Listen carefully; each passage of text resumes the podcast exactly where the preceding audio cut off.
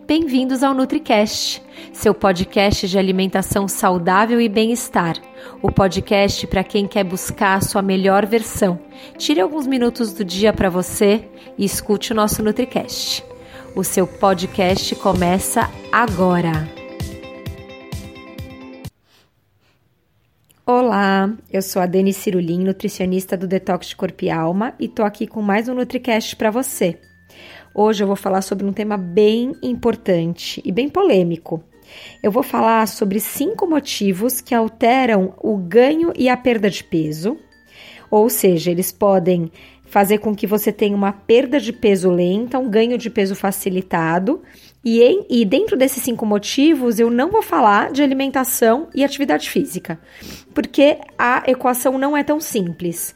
É, ela é muito mais complexa, né? A perda de peso efetiva e, e, manter um peso sustentável é muito maior e muito mais complexo do que a equação gaste mais calorias do que ingira. Ou seja, vou fazer mais ginástica e comer menos, vou passar fome que aí eu vou emagrecer. Não é bem assim.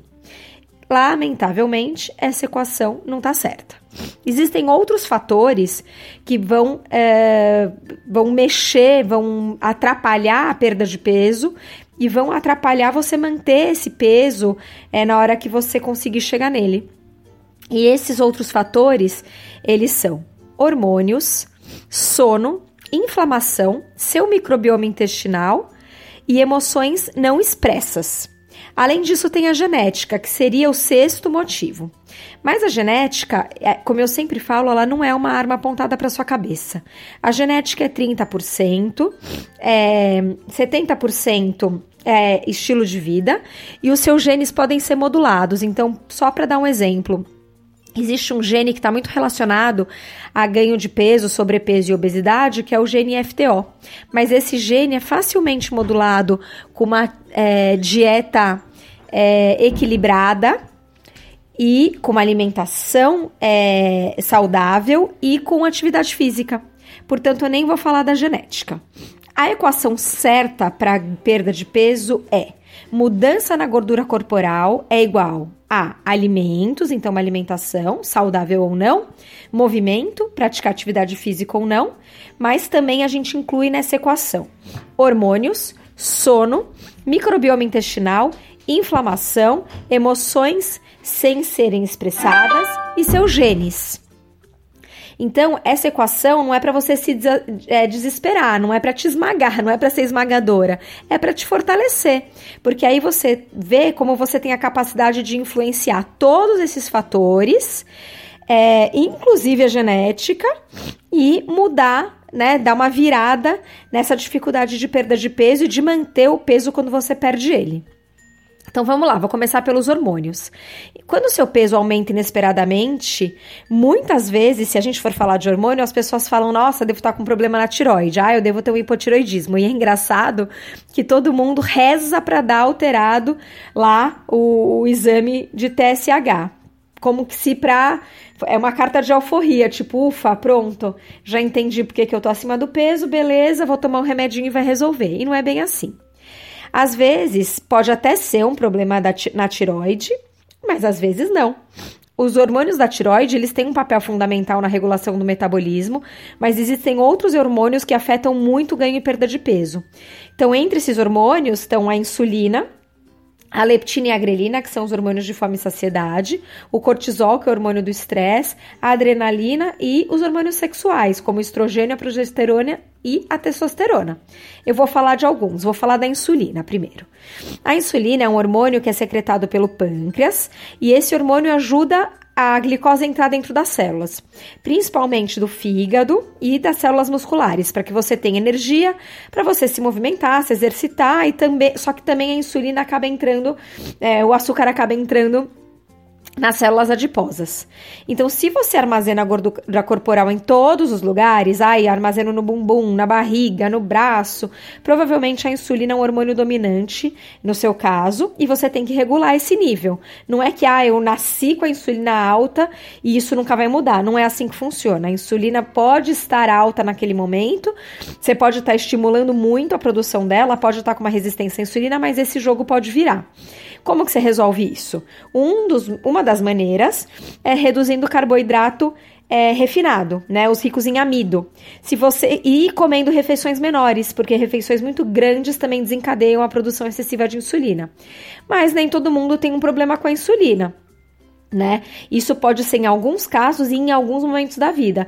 Por exemplo, mulheres com síndrome do ovário policístico também podem estar podem, é, tá passando por essa questão. Podem estar tá com uma resistência à insulina, podem estar tá liberando muita insulina, e isso acaba atrapalhando na perda de peso e na manutenção do peso, se você consiga perder. Caso você consiga perder. Então, a insulina pode ser um hormônio que está te atrapalhando e um nutricionista pode resolver isso com você se você fizer sua parte. Estrogênio, vamos falar de um dos hormônios sexuais. Se você costuma armazenar gordura corporal mais na parte superior das coxas e no bumbum, no, provavelmente o estrogênio é um hormônio que está te dominando. Isso normalmente significa que o corpo não está conseguindo desintoxicar o estrogênio tão eficientemente quanto ele deveria. Ou o excesso de carboidrato está causando a circulação de mais estrogênio disponível ao redor do seu corpo.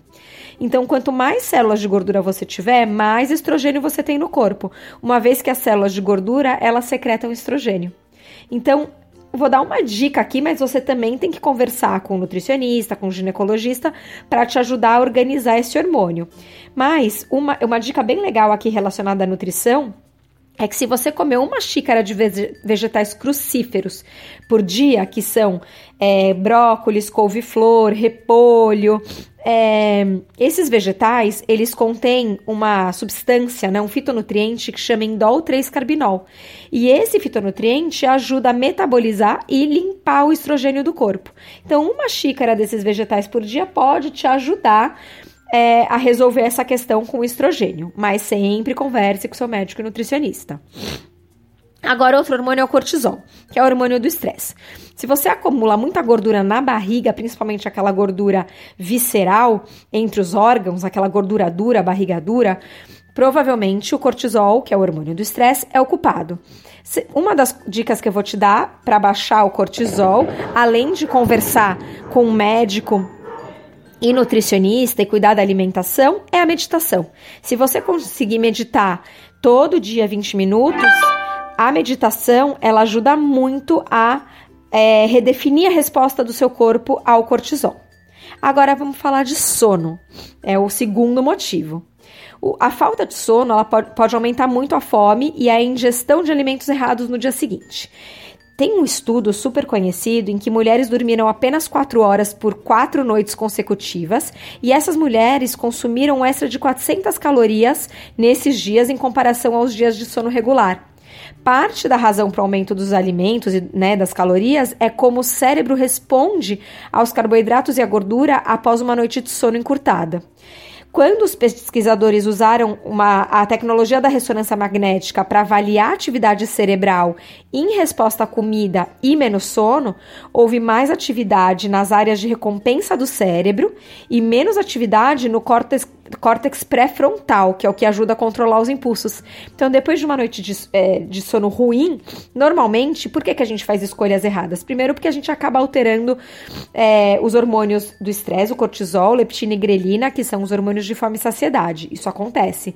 Mas também porque o seu corpo consegue controlar menos os impulsos e as áreas de recompensa ficam mais ativas, procurando alimentos que vão deixar o seu corpo mais tranquilo. Fora que seu corpo se sente com menos energia e acaba querendo energia mais rápida e mais fácil, que normalmente é a energia do carboidrato refinado e do açúcar.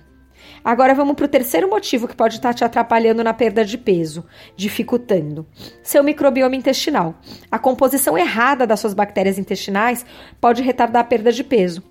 Pesquisadores descobriram que bactérias ruins podem extrair mais caloria dos alimentos e fazer com que você fique constipado, ou seja, é, as fezes acabam demorando mais para passar pelo, pelo seu um, sistema gastrointestinal e faz com que as bactérias tenham mais tempo de absorver a comida, né, entre aspas, nas fezes e as calorias.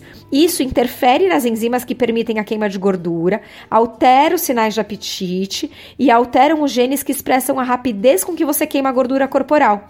Então, Uma das coisas é que o, o, microbioma é desequilibrado, além de fazer com que você absorva mais caloria dos alimentos, também é, essa, esse microbioma mais lento, essa motilidade intestinal mais lenta, faz com que é, você tenha interferência nas enzimas que vão permitir a queima de gordura e vão alterar os sinais de apetite né? Isso vai atrapalhar tudo. Então, se você se sente sempre inchado, com o intestino sempre, a barriga sempre estufada, é, dores de barriga constantes, é, se você oscila entre diarreia e intestino preso, provavelmente você tem um desequilíbrio no seu microbioma intestinal. Você pode começar ingerindo alimentos probióticos, que é legal, mas isso sozinho dificilmente vai resolver todos esses desequilíbrios. Então, para esse caso, você precisa realmente trabalhar com um nutricionista para avaliar o seu microbioma e te ajudar na alimentação. O quarto motivo que pode estar te atrapalhando é a inflamação. As causas mais comuns de inflamação crônica são sua dieta, sensibilidades alimentares, como ao glúten ou à lactose, um desequilíbrio do micro microbioma intestinal, como a gente acabou de falar, e níveis de mercúrio elevados. Então você tem que identificar a raiz da sua inflamação e corrigir, junto com o médico e nutricionista. Primeiro, aumente a ingestão de alimentos, comida de verdade, né, vegetais, uh, grãos, cereais, menos ultraprocessados. É, corte os alimentos que geram mais sensibilidade, como glúten, leite derivados, por quatro semanas. Vai, junto com um médico nutricionista, resolver o desequilíbrio do seu microbioma intestinal e veja é, verifique os seus níveis de mercúrio, tá? Peça para o seu médico verificar como estão seus níveis de mercúrio. É, uma, das, uma das causas que podem gerar níveis altos de mercúrio no sangue é quem tem amálgama nos dentes e quem come atum muitas vezes por semana ou por mês. Então, talvez o mercúrio pode ser o culpado pela sua inflamação e a dificuldade da perda de peso. E o quinto motivo, que é o mais esquisito, mas muito verdadeiro, é muito intrigante, mas ele, mas ele existe, é, são emoções não expressas. Muitas vezes é, é ignorado porque as emoções uh, não podem ser medidas, né? Então, assim, as, as, é difícil você medir suas emoções. Então, esse motivo é muitas vezes ignorado. Mas eu tenho muitos pacientes que ganham peso inesperadamente, eu tenho muita dificuldade de perder peso, mesmo seguindo um cardápio bonitinho. E eu já cheguei a perguntar: tem alguma coisa que você não tá falando? Tem alguma coisa que você tá guardando aí dentro? Algum trauma que você passou que você não trata em terapia de repente?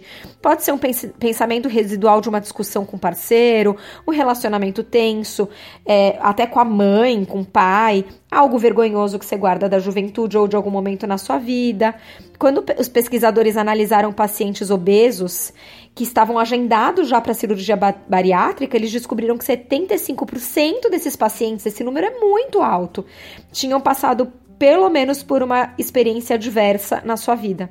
Então, se algo te incomodou, não engula. Escreve, fala com um amigo, faça terapia, porque essas emoções que estão presas dentro de você muitas vezes bloqueiam um eixo, um eixo de perda de queima de gordura e aí esse peso também pode ficar preso dentro de você. Então, como você pode ver, tem uma infinidade de fatores que podem co contribuir para o ganho de peso e ou para uma perda de peso mais lenta. Mas, obviamente, há esperança, não desiste. Você tem que identificar os motivos, comece pelo mais provável dessa lista que eu acabei de falar e comece a trabalhar nele. Vai trabalhando um por um, porque a perda de peso sustentável nem sempre é fácil, mas ela é possível. E o mais importante, não pela sua estética, mas pela sua saúde, porque sobrepeso e obesidade normalmente vêm acompanhados de problemas de saúde. É isso. Eu espero te ajudar com esse NutriCast. Olha, ele já. A gente já tem mais de. Eu já tenho mais de 50 NutriCasts gravados, mas esse que eu tô gravando hoje, domingo, dia 13 de outubro, para mim é um dos mais importantes. Porque é, ele, ele tá trabalhando aqui outras questões para perda de peso que ninguém pensa e ninguém se preocupa e que muitas vezes são muito mais importantes do que o alimento que você está colocando para dentro ou a atividade física que você está fazendo no seu dia a dia. Então espero que você tenha gostado. Visite o site do Detox Corpialma, www.detoxcorpialma.com e veja lá vários eh, textos eh, no blog e os outros podcasts sobre os outros temas. E espero que você goste e conheça nosso programa Detox Corpo e Alma, que vai te ajudar muito também, principalmente a desinflamar e a, e a equilibrar suas emoções. Até o próximo NutriCast.